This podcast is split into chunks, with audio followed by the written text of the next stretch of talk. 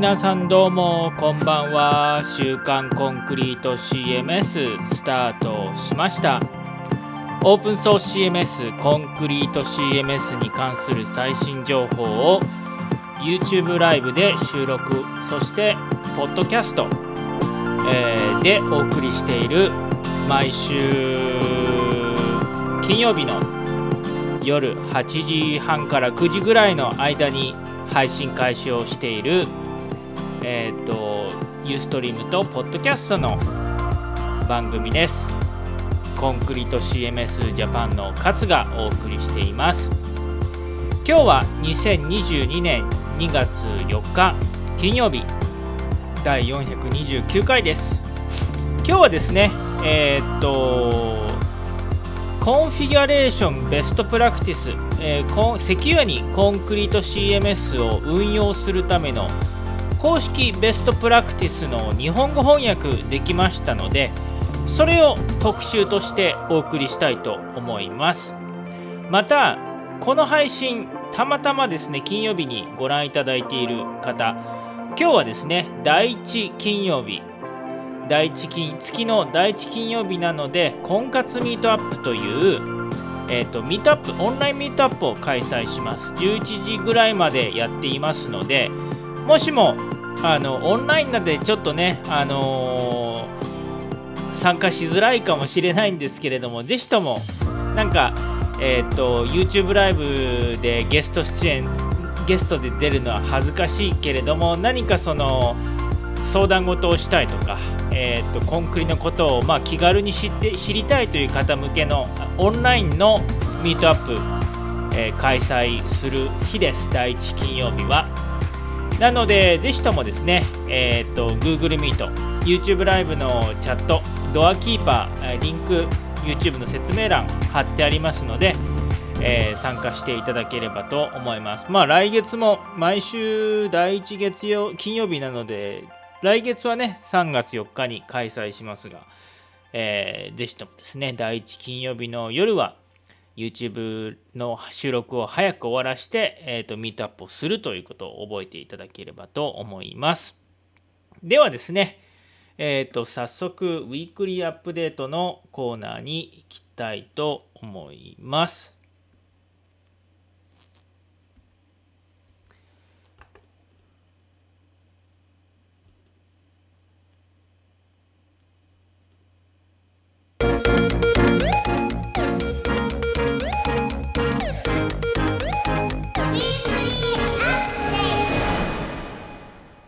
はい、えっ、ー、と、ウィークリーアップデートのコーナーです。で、引き続き、えっ、ー、と、先週からずっと、あの、先週というか、だいぶ前からずっと、えっ、ー、と、言ってるんですけれども、まあ、アドオン特集、まあ、全然まだまだ募集しておりますので、えっ、と、お待ちしております。また、えっ、と、ポッドキャスト、え、始めておりますので、ぜひとも、えっ、ー、と、ながら、そんな気合を入れなく、入れて、週刊コンクリート CMS は見ていただくなくて、な見ていただかなくていいかなと思いますので、えっ、ー、と、ボッドキャストとかでながら通勤途中とかでね、聞いていただくためにも、ぜひとも、ポッドキャストの購読などよろしくお願いします。また、えっ、ー、と、翻訳のヘルプ引き続き募集してます。実はちま、ちょっとずつちょっとずつ僕バージョン9の翻訳、えー、っとまだまだ翻訳できてないとかあと100個ぐらいあるかなありますが、えー、っともしも皆さんコンクリの、えーと、機能とかを知りたいとか新機能を知ってみたいという方がいらっしゃれば翻訳のお手伝い参加していただければと思います。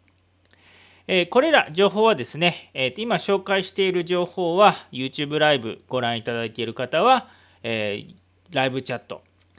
あと、これをアーカイブでご覧いただいている方は YouTube の説明欄、そして、えっ、と、ポッドキャストの説明欄にも各リンク紹介しておりますので、ご覧いただければと思います。で、あのー、ちょっとまた今日の特集で紹介しますが、まあ、後で、えっ、と、改めて紹介しますが、あの、うちの会社のサイトの、あのですね、えっ、と、コンクリのえーと、サーバーと CMS の推奨設定ということでこれは、えー、 PortlandLabs のあのコンクリート CMS 本家の英語サイトドキュメントサイトで、えー、紹介されているコンフィギュレーションベストプラクティスのドキュメントの翻訳ページを作りました。でこれまた別のオリジナル動画として、えーと、紹介をします。でえっ、ー、とあとただあのまあ、こういうお知らせとしてもこのサイトのサーバーと CMS の推奨設定公式のドキュメント作って翻訳しましたでこれ公式サイトじゃなくてですねちょっと,、えーと、我々があ法人向けサービスをしているマカルデジタルの方のサイトに載せました。まあちょっとあのコミュニティサイトのドキュメントサイトどうするか問題とかもあってまあ一旦ちょっともう会社の会社の方の事業の方に載せようということになっているので、え、そういう感じになってます。ぜひご覧いただければと思います。はい。以上、えーと、今週は短く婚活ミートアップに移りたいので短く短く行っていきます。では、えーと早速なんですけれどもフォーラムピックアップのコーナーに行きたいと思います。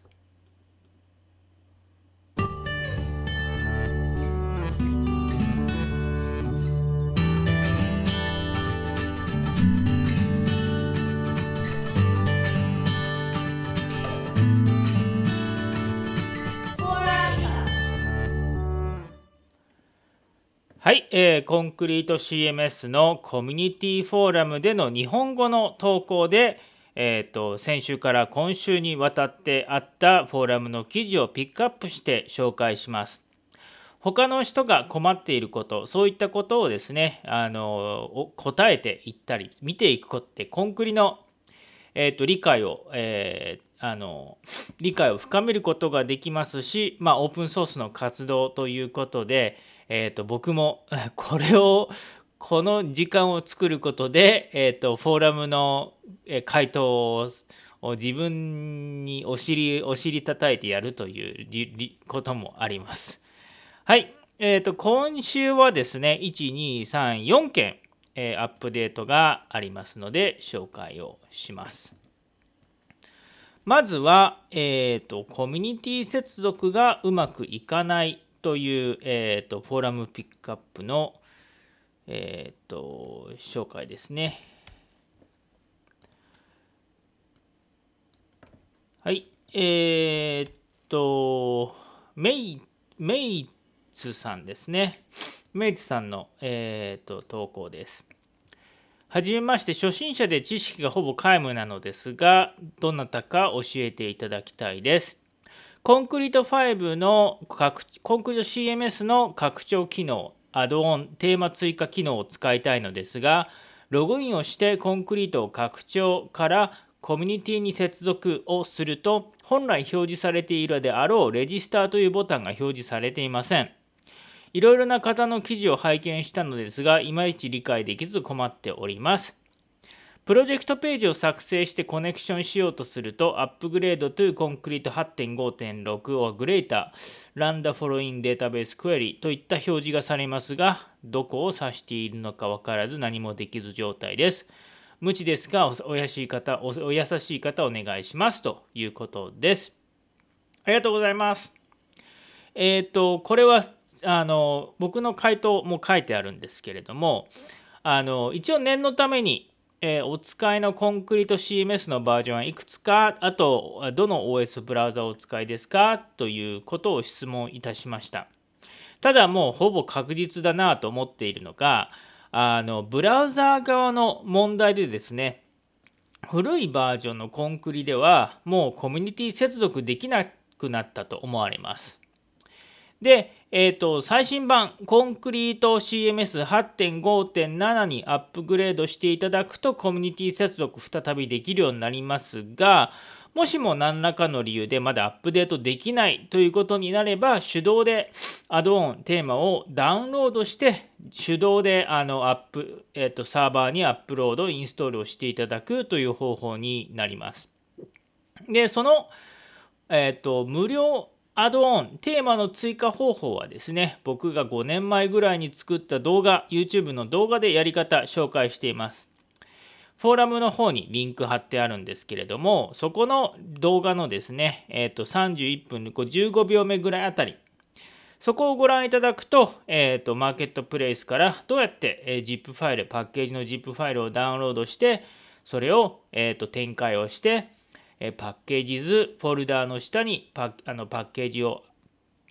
アップしてインストールしていただけるかっていうのを、え、紹介しています。で、加えてですね、えーと、この僕の、えー記事えーと、フォーラムの記事には、えーと、優勝で購入した場合、優勝で購入した場合は、あのプロジェクトに紐付けるですね、あの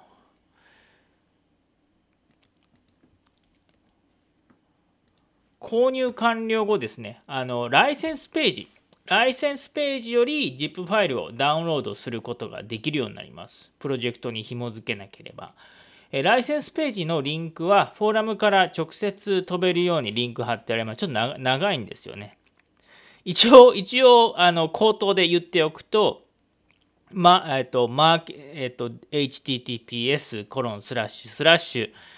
マーケットプレイス .concretecms.com スラッシュ profile スラッシュ orders という URL になります。ここに行くとですね、今まで過去、えーと、購入したアドオンパッケージのライセンス一覧がドワーッと出てきます。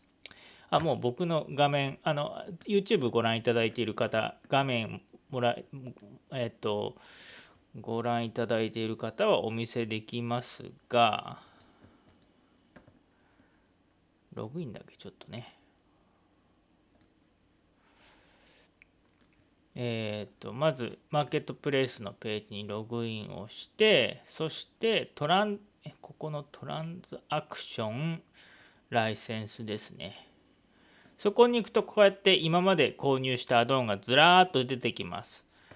で、そこの中でダウンロードアーカイブっていうのをクリックすると、こうやってですね、優勝アドオンでもえーと、バージョン一覧ダウンロードすることができますので、ここで ZIP ファイルをダウンロードして、えーと、ご自分のコンクリのパッケージズフォルダーの下に、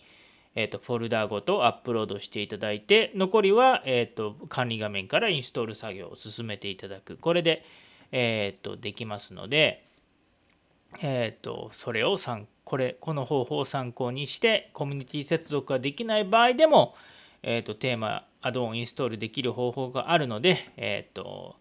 もしもアップ最新版にアップグレードできない場合はそれにそれでの対応をぜひともよろしくお願いをします。はい、次ですね。エラー改善方法についてです。えー、こちらはですね、えー、っと、シナプス2019さんです。いろいろサイトを、えー、ロリポップのサーバーでインストールして試し試され、えー、コンクリを、え、ロリポップのサーバーにインストールしてパッケージを入れたり削除したりということを試されていたらさあのサイトがエラーになって表示できなかったと。いうことでいろいろアドバイスをさせてもらってすいません時間がかかってしまって、えー、やっと解決できたということです、えー、スーパーミントのテーマファイルのファイルの一部が削除されていたか何か不具合があったようで、えー、っとそれで、あのー、エラーが出てたようです。そしてスーパーミントのテーマのファイルを全てアップロードし直したら、えー、っとエラーが解決されたということでした。はい、お疲れ様でした。ちょっとね、あの時間かかってしまって。えーと、申し訳なかったんですけれども解決できたということでよかったです。はい次行きたいと思います。レガシーフォームとえっ、ー、とエクスプレスフォームの使い分けこれ結構ねあのいずれかはちゃんとした動画にしたいなと思っています。えっ、と、3週間前ですね、えっ、と、エクスプレスフォームで確認メール、自動返信メールを送れるパッチを作って、それを紹介しました。で、えっ、と、まあ、それ自体の質問というよりも、DSDS さんが、えーと、質問していただいたんですけれども、勉強不足で申し訳ありませんが、レガシーフォームとエクスプレスフォームの違いや、エクスプレスフォームを使うメリットや、ダッシュボードのブロック追加のエクスプレス一覧詳細、えー、しかありませんと。えっ、ー、と、コンクリート CMS、レガシーフォームでは、あごめんなさい、ちょっともう一回最初からあのもう一回質問を読み直しますね。えー、DSDS さん。いつもお世話になっております。こちらに返信することではないかもしれないのですが、 Concrete CMS8.5.7 のレガシーフォームでは自動返信メールを使用していますが、9.0.1のエクスプレスフォームの作成方法などが分かりません。勉強不足で申し訳ありませんが、レガシーフォームとエクスプレスフォームの違いや、エクスプレスフォームを使うメリットや、ダッシュボードのブロック追加のエクスプレス一覧と詳細しかありません。えー、先日の動画も拝見しましたが、ファイルのコピーは理解できましたが、設定方法が分かりませんでした。お手数をおかけして申し訳ありませんが、よろしくお願いしますということです。で、えっ、ー、と、2つですよね。まず1つ目がレガシーフォームとエクスプレスフォームの違い。そしてまあエクスプレスフォームの使い方ということでですね。で、最初の、えーと、レガシーフォームとエクスプレスフォームの違いの返答をですね、あの取り急ぎ、えー、昨日返信をしております。で、えっ、ー、と、めちゃくちゃざっくり書くとですね、えっ、ー、と、レガシーフォームは、えー、ユーザーから一度だけ情報を収集するだけを目的で、え、使え使う使うべきものというかお勧めする使い方ですね。で、エクスプレスフォームは、まあ、エクスプレスを使いたいときと、収集した情報をコンクリ内で何か再利用したいときにより有効的に使えるかなと思います。というか、まあ、あのー、エクスプレスでも使えるんだよな。使え、使えますね。ちょっとすいません。フォーラムの投稿した後にまた思い直した。まあでもこのエクスプレスフォームの使い方はまた改めて、えー、っと紹介しないといけないなと思っています。で、えー、っとそもそもなんですけれどもあのエクスプレスフォームとレガシーフォームの違いというよりもあのこれどうやって僕説明したらいいのかなと迷っているんですが迷ったんですがそもそもちょっとエクスプレスの説明自体もしないといけないかなと思っていてでエクスプレスってまあざっくり言うとあのコンクリの中に、えーと、任意のデータベースを構築できるシステムとで例えばですねあの僕このフォーラムのところにはリンクを貼って貼っているんですけれどもえっ、と まあコンクリでですねカレー専門食べログサイト簡単な、えーと、カレー専門食べログサイトを作れるというサンプルデータ公開しているんですが、えー、ちょっと古いバージョンのコンクリなんでちょっとこれを紹介したので最新版9.0.1番にアップロードしないといけないかなとは思っておりますがとにかくですね、えっ、と、エクスプレスは、あのまあ、データベースですね、ファイルやページとは違う、何かのデータの集合体で、まあ、僕の場合はもうカレーカレー専門食べログサイトみたいなことをしていますと。えー、つまり自分の好きなデータの定義をしてでそれを入力できるように、えー、ユーザーが入力できるようにもできますし、まあ、管理者だけオンリーでできることもできるし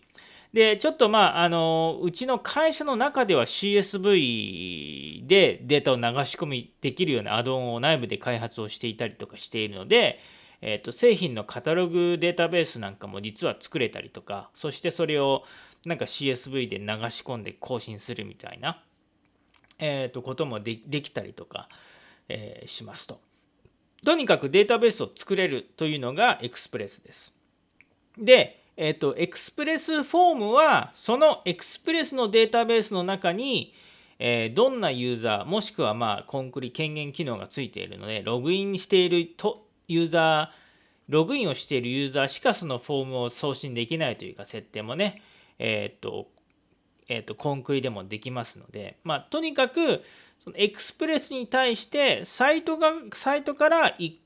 件一件データを入力するため、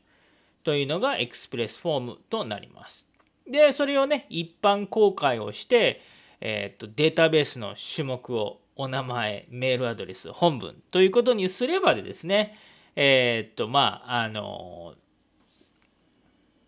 お問い合わせフォームのデータベースができるわけで、えっ、と、エクスプレスフォームでも、あの、全然お問い合わせフォームができる。なんか説明が下手くそで申し訳ないですけれどね。えー、ということです。で、他にもですね、あの僕、うちの会社の社内事例で、あの手前味噌で申し訳ないんですけれども、ドキュメントデータベースをお客さんに作って提供したりとかしていますと。で、えっ、と、デメリット、メリットっていうのはですね、で言うと、もう、ウェブサイトでユーザーから1回きりのお問い合わせフォームとして使うのであれば正直両者とも大きな違いはありませんと、えいう感じです。はい。ということでちょっと僕の追加であの使い方はまた後で紹介をするというフォローメールをさせていただきたいと思います。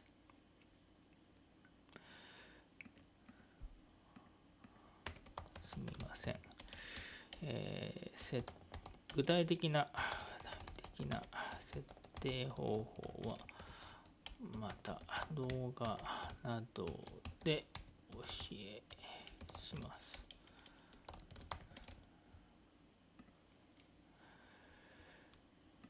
次ですね、えー、いきたいと思います。アトミックテーマをベースアトミックテーマをベースにしたテーマ作成時にエラーという、えー、記事です。CC テイク3さん、たけちゃんですね。東京ユーザーグループの。お世話になります。アトミックテーマを使ってカスタマイズしたいと思い、以下の作業を行ったところエラーになってしまいました。1、コンクリートテーマアトミック化のファイルをアプリケーションテーマテーマズテンプテストへコピー。2アプリケーションスラッシュテーマズスラッシュテンプテストスラッシュページアンダースコアテーマ .php 内のネームスペースを以下に変更namespace space Application、え、ー、とバックスラッシュ Theme バックスラッシュ temp test まああの、えーと、円マー日本語の一部で円マークとかにもなりますねでセミコロン3管理画面のテーマをインストールしたところ以下のようなエラーになりました。管理画面のページとテーマを表示する際のみエラー表示となります。エラー内容は Argument 1 passed to Concrete Core Page Theme Documentation Atomic Documentation Provider、え、セミコロンセミ、えー、コロンアンダースコアコンストラクト must be an instance of えー、 Concrete Theme、Atomic Page Theme、in instance of Application Theme、Theme、temp test、Page Theme、given、called in、なんとかかんとかですね。同じ環境下で Concrete Themes、Elemental を全く同じ手順で行ったところ正常にインストール有効化できたのでアトミックテーマ特有の現象だと思われますが何か問題が分かり何が問題か分かりません。解決方法をご教授いただけないでしょうか？ということです。でお使いは桜インターネットということですね。であのー、これ、えっ、ー、と、まあ、エラーを見て一発で、まあ、一発というか、えっ、ー、と、具体的な解決方法をちょっと検証しないといけないので、えっ、とあのちょっとまだ後であの言いますがまああのアトミックはバージョン9で搭載された新しい機能をいろいろ使っていてですねあのまああのオーバーライドをページドページテーマ .php だけのオーバーライドじゃできできないですようですね。なので、えっ、と、まあ、これは、Atomic Documentation Provider も多分多分オーバーライドしないといけないのかなと思うのでちょっとそれを確認させてもらって、えー、と実際に動作検証して、えー、と解決方法をお教えしたいと思っています。これどちらにしろ僕もちょうどねアトミックのテーマはすごくよくできているテーマなのでまあオーバーライドかかすアプリケーションにオーバーライドする方法を、えーと、検証したいと思っていたので、えーと、とこれ優先順位高く検証してみたいと思ってます。ちょっとお待ちください。確認します。はい、えっ、ー、と、以上、えー、フォーラムピックアップのコーナーでした。では、えっ、ー、と、今日のメインの、えっ、と、あれに行きたいと思います。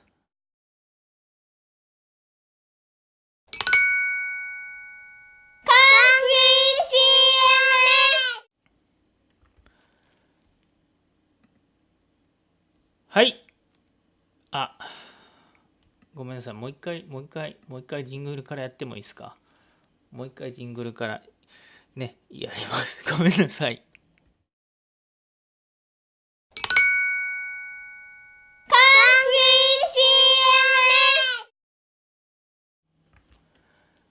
はい、コンクリート CMS ジャパンの勝がお送りしています。 Concrete CMS チップ Tips のコーナーです。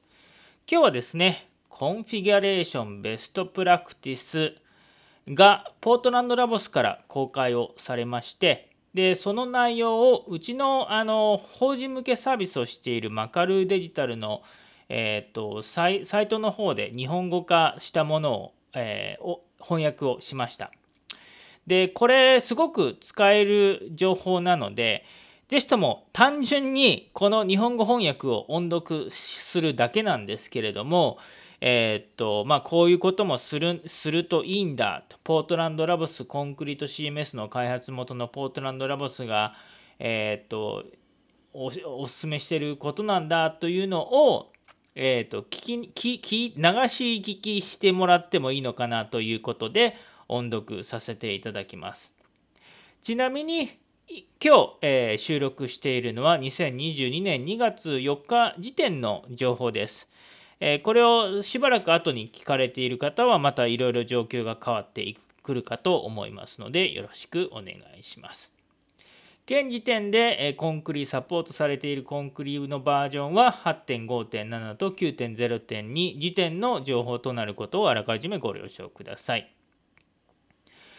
えーでは、サーバーと CMS の推奨設定ということです。えサイト構築と具体的な CMS を堅牢にする方法ということですね。えサイトのために書いたコードを安全であることを確認するために、え時間をかけてくださいと。開発者の方はですね、セキュリティのオーバービューのドキュメンテーションがありますので、そちらもチェックをお願いします。ここではサイトを公開する際に役立つチェックリストを紹介します。これらの推奨事項のほとんどはセキュリティ強化のための推奨事項ですが、いくつかの一般的な指摘も含まれています。Web サーバー自体の設定方法に関する提案は、えーと、包括的なものではないことに注意をしてください。えーと、私たちは、えーコンクリート CMS の専門家であり、お客様の Web サーバーの専門家ではありません。お使いの Web サーバーのベストプラクティスにも従うことをお勧めします。という前提のもと、まず、インフラ、サーバーの設定の、えーと、推奨設定の内容です。まず、じゃあ読んでいきますね。TLS1.2 以上のプロトコルを使うことを確認してください。HTTP は HTTPS にリダイレクトすることを確認してください。HSTS を設定します。えー、まあ、ただ、HTTPS をサポートしていないサブドメインがある場合は、HSTS ヘッダーで強制されるので、えー、include subdomains directory を、え、省略する必要があることをあらかじめ、え、肝に応じておいてください。サイトの前に CDN があること。あと、サイトが、え、キャッシュが最適化されていることを確認してください。そして、サイトのモニタリングツール、え、に自分のサイトを追加してください。サーバー監視ツールとかですね、え、ザビックスであるとか、マカレルとか、そういう感じですね。Web サーバー NGX などで XFrame セキュリティオプションが適切に設定されていることを確認してください。Web サーバーのポリシーに application file ディレクトリからのコード実行を防止するように設定します。つまり、 application files およびコンクリで設定したその他のパブリックストレージの場所からのファイルのみを、のみは静的に提供するよう Web サーバーを設定してください。次、Web サーバーのポリシーで index.php という名前以外のファイルは Web ルート以外では実行されないように設定してください。Web サーバーのポリシーで index.php 以外の PHP ファイルを実行できないように設定してください。あと、Web サーバー NGX Apache のディレクトリブラウジング、いわゆるインデックス表示と呼ばれるものですね、Apache だと、えー、の、えー、無効になっていることを確認してください。ウェブサイトからメールを送信する際、SMTP プロプロバイダーを設定し、サイトが示すドメインからメールを送信できるようにします。つまり SMTP、あの F F S SPF とかね、DKIM とかそういう DMARC とかそういう設定がちゃんとされているメールサーバーからのメールを送信できるようにしましょう。次、えー、該当する場合はレート制限を有効にしてください。メール送信のことですね。次、コンクリートログはデフォルトでデータベースに入ります。ウェブサイトのホストとして使用しているサーバーの別の場所に書き込みたい場合、テキストファイルとかですね、それを設定することができるので、ログの保存先検討してください。ログを記録する対象を設定します。フォームのデータをログログに記録しますか？デフォルトではメールのメタデータとメール本文両方がログに含まれます。メールのメタデータだけログに記録するかどうかは、ダッシュボード、システム、メール、ロギングというページにアクセスして設定することができます。これ、あの、プライバシーの保護の問題ですね。えっ、ー、と、データベースのロゴ、ログの中に、えお問い合わせフォームのメール本体が入ってしまうと、つまり個人情報が管理画面にアクセスできる人、ログを見れる人、すべてに見れるということになってしまいますので、もしも何か特別考慮しなければいけない個人情報を、えーと、フォームで集める場合、ログの収集範囲をどうするか確認をしてもらうといいかもしれないです。次、Web ルートにテストファイル、バックアップ、その他非本非本稼働コードが含まれてないことを確認してください。ね、テスト .php とか、えー、テストで使ってた画像とかが本番環境に入っていないことを確認してください。次、Web アプリケーションファイアウォール WAF を導入していることを確認してください。コンクリート CMS のバージョンが9.00未満の場合、クロスオリジンリソースポリシーヘッダーの設定をセームオリジンままたはセームサイトに設定してください。どちらを適用するか不明な場合は、えーと、モジラサイトのね、クロスオリジンリソースポリシーのページを参照してください。NGX の場合は、ロケーションブロック内に Add Header Cross Origin Resource Policy Same Origin を記述してください。Apache の場合は、.ht アクセスファイルもしくは該当する config のところに Header set、Cross-Origin-Resource-Policy、same-origin などと記入することができます。管理者がファイルをアップロードすることを懸念している場合、アップロードされたファイルディレクトリ、 application files に対して画像は画像として、それ以外は plain text として提供するように Web サーバーを設定してください。例えば、HTML ファイルについては .html という拡張子のファイルをテキストスラッシュ plain ですね。えー、まあ、その、提供する Web サーバーを設定するか、あるいは、えーと、CMS セクションで説明するように HTML アップロードができないようサイト構成をすることをお勧めします。 Concrete CMS はアップロードされたファイルディレクトリにキャッシュを保存します。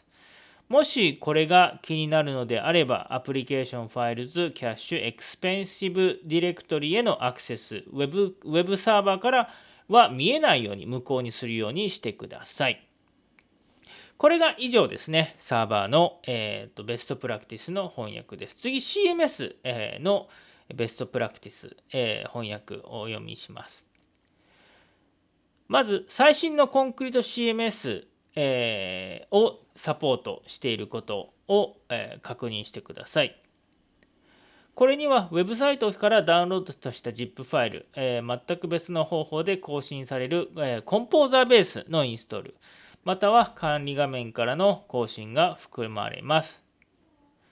えー、コンクリのインストール方法のドキュメントを見て、えーと、最新のコンクリをインストールするようにしてください。そして、えーと、お使いのコンクリート CMS のバージョンでサポートされている最新バージョンの PHP を使用してください。えー、サイトを開発したとき、えーと、ウェブアプリケーションを保護するための推奨事項が守られていないか、えー、カスタマカスタム開発をしているときにですね、えーと推奨事項を守られているか、守られていなければあのコンクリのセキュリティオーバービュー開発者向けのセキュリティオーバービューの、えページを開発者に見てもらって、えちゃんとセキュリティに応じたカスタム開発をしているか確認してみてください。次、えー、コンクリの管理画面の設定のところです。本番サイトでは開発デバッグ出力をオフにします。場所はダッシュボード、システム、えー、環境設定、デバッグのところですね、サーバー設定。次、カノニカル URL を適切な URL に設定します。そうしないとですね、ハッカーがパスワードリセットのリクエストを自分の選んだサーバーにリダイレクトする、えー、パスワードリセットポイズニングを起こす可能性があります。リダイレクト先がカノニカル URL であることを確認してください。えー、TLS、HTTPS のみで、えサイトをレンダリングするようにサイトを設定してください。アップロードしたファイルに一般にアクセスできるようにするかどうかを決定します。そうでない場合は、サイトルート外にのディレクトリに正しいパーミッションを設定して、プライベートな保存場所を設定します。ファイルへのアクセスを許可するユーザーを制御するために具体的なファイルのパーミッションを使用してください。ファイルを保護するために、えファイルファイルを保護するためにファイルのパスワードをつけるということだけに依存しないでください。えファイルのパスワードは、え平文プレーンテキストで保存されます。コンクリ上に。新しいディレクトリはコンクリあの新しいファイルを保存するディレクトリの設定はコンクリート CMS の管理画面設定の保存場所を、えーと、使用して、えー、指定する必要があります。管理画面、システム等設定、ファイル、ファイルの保存場所からプロテクティッドストレージという、まあ、名前の新しい保存場所、まあ、名前は任意でいいですけどね、それをローカルタイプにして Web ルート以外のディレクトリを指定します。また、新しくアップロードするすべてのファイルをデフォルトデフォルトの場所として設定するすると、えー、セキュアに守ることができます。次、デフォルトのパスワードのセキュリティ設定を確認し、必要であればパスワードポリシーですね。つまりあのパスワードはえー、っと、英数字を必ず使うとか、記号を使うとかね、えー、っと、まあ、その会社とかによってポリシーを決められるといいと思います。もちろん、一番いいのはね、えっと、英数字、大文字、小文字、数字、記号を必ず使う、作る、使うとかね、そういう、えーと、とパターンがにしてもらいたいと思いますが、まあ、ユーザーのリテラシーによって、えーと、変えないといけない場合もあるかもしれないので、まあ、それを確認して必要であれば変更してください。一部管理者用のパスワードが長く複雑であることを確認してください。訪問者を、えーと、基地の IP アドレスのリストにロックダウンするかどうか検討します。つまり、えー、管理者の、えー、コンクリにログインをする、えーとできる人を IP アドレスで制限をかけるかどうか検討します。えその場合ですね、IP アドレスのブラックリスト、ホワイトリストを設定します。次管理者と編集者が同じ役割の種類に応じて特定のユーザーグループを設定してですねそのグループにユーザーを割り当ててアクセス権を付与し付与します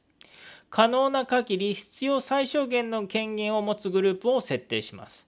例えばコンテンツ編集者は、え管理画面の全てにアクセスできる管,、え管理者として、え設定するべきではありませんあのダッシュボードの下のページ編集者全て、えーと、と訪問できるように設定すべきではないですね。セキュリティの要件を満たすように閲覧権限と編集アクセスを設定してください。次。許容するファイルの拡張子の種類を必要最低限に設定します。場所は管理画面、システムと設定、ファイル、拡張子。ここのページから、えーと、アップロードできるファイルの拡張子を限定させることができます。自動ログアウトの設定がセキュリティ要件を満たしていることを確認します。場所は管理画面、システムと設定、えユーザー登録だったかな？そして自動ログアウトのページで許可したい最大ログイン試行回数などを設定することができます。次。えっ、ー、と、推奨されるアカウントオプション。えー、管理画面のみがですね、えー、管理者のみが管理画面からアカウントを作成できるようにします。えー、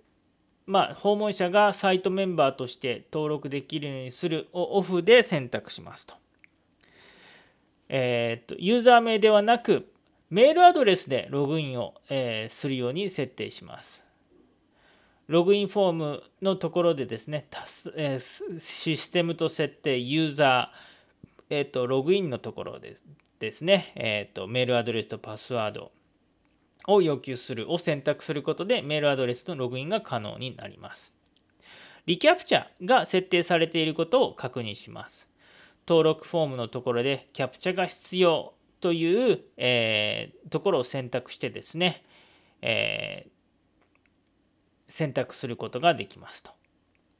次、管理者が、えー、特定のファイル、種類のファイルをアップロードすることを懸念している場合、えー、例えば HTML のファイルのアップロードを防ぐようにコンクリのサイトを設定することができます。また、前、先ほども言いましたが、え、許可された拡張子を取り除くことでアップアップロードを拒否するようにコンクリのサイトを設定することも可能です。次、管理者が許可する拡張子のリストをカスタマイズできないようにした場合、えー、したい場合はですね、あの application config ディレクトリに concrete.php というファイルを作成し、許可するファイルの種類を指定することができます。つまり、管理画面からか簡単に勝手にファイルの拡張子、許可するファイルの拡張子の変更を許可したくない場合は、えーと、ロックダウン、その設定をテキストに入れることでロックダウンすることも可能ですということです。次、XFrame セキュリティオプションを NGX などの Web サーバーで処理している場合、コンクリート CMS で XFrame セキュリティオプションを無効にする必要があります。以下のコマンドですね、コンクリ C5 コロンコンフィグセット -g コンクリートセキュリティミスク X フレームオプションなるという形で、えー、と無効にすることができます。次、コンクリート CMS のバージョン番号が非表示になっていることを確認します。えー、ソースコードの HTML ソースコードの中にあるジェネレータータグですね。えー、バージョンが、コンクリのバージョンが8.5.6以上および9.0以降であれば、この設定はハードコーディングされて出ないように設定されています。ウェブサイトのヘッダーレスポンスにコンクリ CMS のバージョン番号が表示されていないことを確認します。例えばですね、ブラウザーの開発ツール、Chrome でもあり、デベロッパーツールですね、ネットワークセクションを見て、CCM アンダースコア、イメージアンダースコア、パスを検索することで確認ができます。管理画面からアップグレードすると、新しいコアがすらアップデートディレクトリにダウンロードされて、そこからコンクリコアを参照するように、コンクリ自体が構成されます。えー、このためですね、コンクリディレクトリーを、えー、新しいバージョンと入れ替えて update ディレクトリにダウンロードしないという Composer のインストールのデデプロイも推奨します。 Composer を推奨せずヘッダーレスポンスの CCM イメージパス変数からコンクリのバージョンを削除する必要がある場合は CCM イメージパスのバージョン番号を削除するためにフォルダをリネームしてください。 update フォルダの下にあるね。で、えっ、ー、と、次の、えー、ファイルでですね、えー、古いフォルダー名の代わりに新しいフォルダー名を、えー、参照しますと。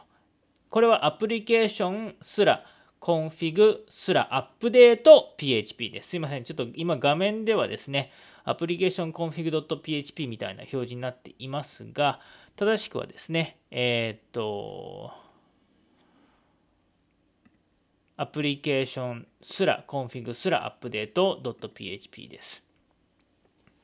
次、ウェブサイトとコンクリート CMS を社内のシステムリストと、えー、あの役割ベースのアクセスコントロールに追加してくださいと。 role based access control に追加しましょうと。あの具体的なパーミッションとアクセスレベルの変更要求をですね、会社の手順を、まあ、会社のプロトコルを使用して慎重に検討しましょうと。えー、まあ、できるだけ、えー、っとシンプルにするために CMS の、えー、っと権限設定も会社の、えー、一般的な会社の設定と一緒にしま一緒にしましょうということです。考えるべきポイントですね。コンクリ CMS のログインをですね、社内の SSO に統合することを検討してください。ちなみに、コンクリはデフォルトで Google の認証に対応しています。ユーザーが設定可能なに、えー、日数分あのログインしていない場合、また、えーとある設定をした回数2のログインに失敗した場合に自動的にユーザーを無効化することを検討してください。設定場所管理画面のページから行うことができます。あと最後にですね、一番重要なのが本番前、本番公開前には必ずテストをすることです。えーあなたの、えーとサイトがですね、思い通りに機能することを確認しましょうと。特にコンクリのコンクリ CMS をバージョンアップするときに、えー、はですね、えー、確認を思い通りに、え、機能するように確認してください。お気に入りの負荷テストツールとかで、えー、本番環境の負荷を事前にテストしてみてください。たくさん特にたくさんアクセスがあるサイトはきちっと,、えーとその設定されているサーバーのスペックで負荷がちゃんと,、えーと、ハンドリングできるかっていうのを確認してください。ただ、レンタルホスティングサーバー、共用サーバーを使っている場合は、えーと、負荷ツール、えーと、流していると怒られるかもしれませんので、これはあくまでも専用サーバー使っている時の話ですね。次、Web アプリケーションスキャナーがあれば、それを実行します。まあ、これもあの再び共用 Web、共用レンタルサーバーを使っている場合はですね、ダメですね。次、サポート対応のブラウザー、Firefox、Chrome、Safari、Edge などでコンソールエラーが発生しないことを確認します。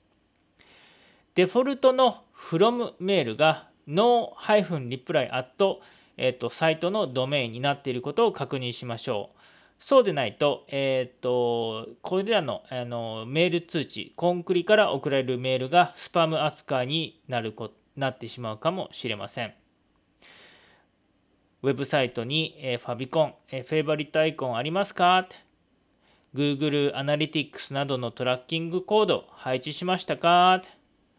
?DNS、えレコードの CNAME や A レコード両方チェックしてください。という感じです。え以上あの、ちょっとですね、あのまだ翻訳が急いで取り急ぎ日本語翻訳にしたもので、ちょっと意味がえー、っと違うものは あの僕の読みながら修正をさせていただきましたがこれすごくですね、えー、とアメリカのポートランドラボスコンクリート CMS の開発元のポートランドラボス自身がまとめた、えー、っとサイト公開のための事前チェックリストとなります。まああの今まで経験、えー、ポートランドラボスというですねコンクリート CMS のエキスパートが考えたあの事前チェックの方法なんですけれどもこれも参考にしてですね、えー、ぜひともサイト公開前には、えー、必ずこういったチェックリストを作ってテストをしてみていただければなと思います。はい、ということでですね、以上、えー、っと、週刊コンクリート CMS、えー、っと、急いで、えー、っと行わさせていただきましたが、週刊コンクリート CMS、えー、以上となります。えー、あのもしもですね、あの何かこのサイト構築のベストプラクティス、えー、ご質問あれば、我々、えっ、と、仕事でやってる時も、あのまた、これはポートランドラボスの、えーと、ベストプラクティスなんですけれども、まあ、うちもうちで、えーと、ベストプラクティスあったりとかするので、まあ、それはその時にね、また紹介できればないいないいかなと思います。じゃあ、エンディングいきます。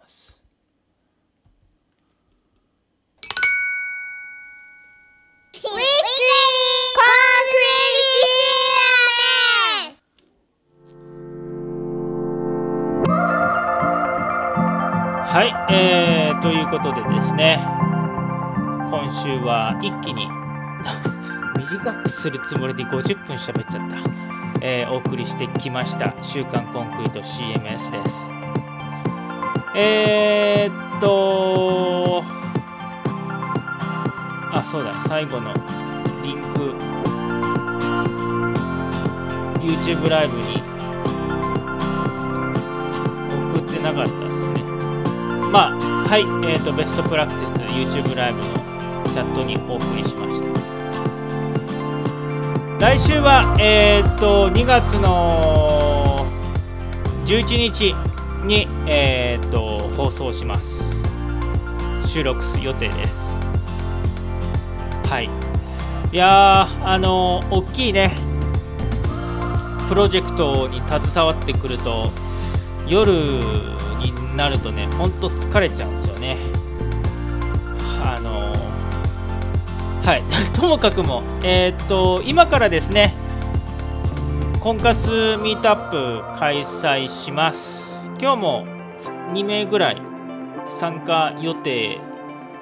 ということなので、参加してくれるのかな？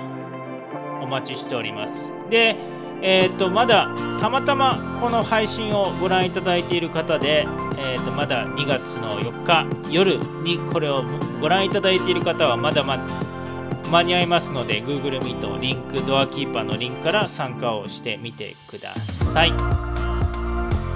コンクリート CMS オープンソース CMS としてすごいいい可能性をまだまだ秘めていると思いますので、えー、ぜひともですねいろいろ取り組んでいただければと思います。それでは、えー、と来週、えー、とまたお会いできればと思います。